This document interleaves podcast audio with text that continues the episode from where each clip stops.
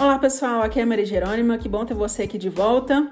Bom, hoje falando sobre um tema que eu estou estudando e eu acho, acho muito interessante, sempre quis muito falar sobre isso, mas eu sempre tive uma trava, porque eu sempre achei que a gente só pode falar de uma coisa que acontece na sua vida, né? Que é a lei da atração. Então eu sempre achei muito bacana ver documentários, vídeos, pessoas que falam que manifestam, e eu sempre tive muita dificuldade. Então, para você que me acompanha aqui um tempinho, se você não acompanha, depois escute os outros episódios.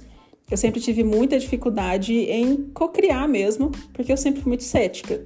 Eu sempre fui muito realista, meio São Tomé, sabe? Só acredita, acredita vendo. E eu tenho estudado muito sobre Bob Proctor, né? Que ele nos deixou recentemente, acho que ele tem, faleceu tem um, dois anos no máximo. E eu tô, acabei de ler o livro Penso e Acontece dele. E na verdade a gente foi apresentado, principalmente no Segredo, que ele é um dos protagonistas do livro O Segredo, né?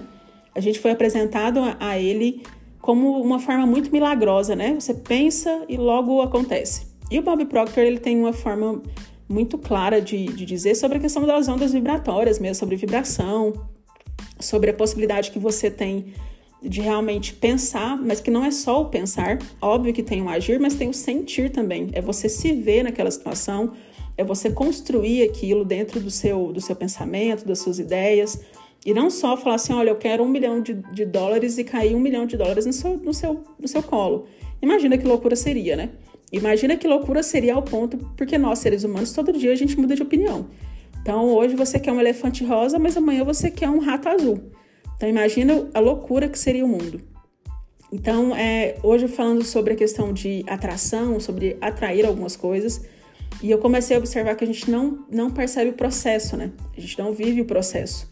Eu, por exemplo, quando eu trabalhava na, na usina, quando eu acordava lá às 5 e meia da manhã, acordava não, né? 5 e meia eu já estava indo para o ponto de ônibus, porque 10 para 6 eu tinha que pegar o ônibus.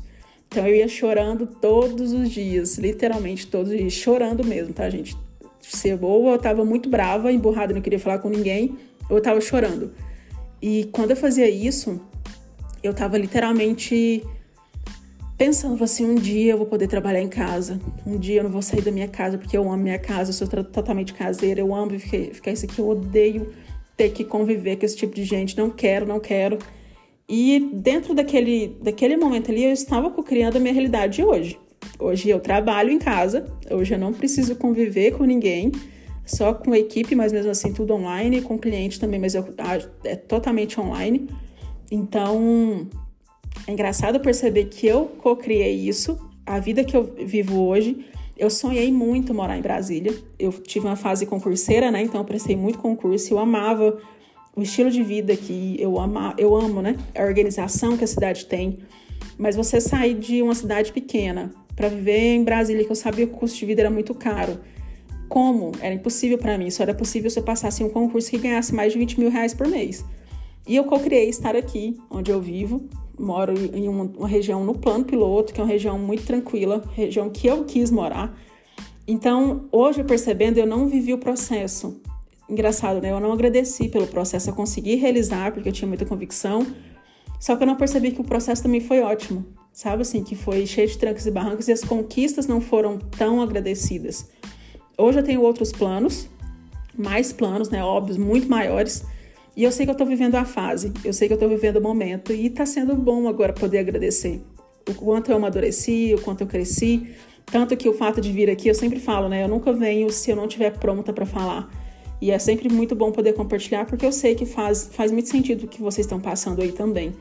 Então, eu sempre tenho essa, essa convicção que eu preciso estar bem, eu preciso estar com minhas ideias claras para que eu consiga clarear de vocês, porque senão eu consigo vir aqui e confundir mais ainda a vida de vocês e isso eu não quero.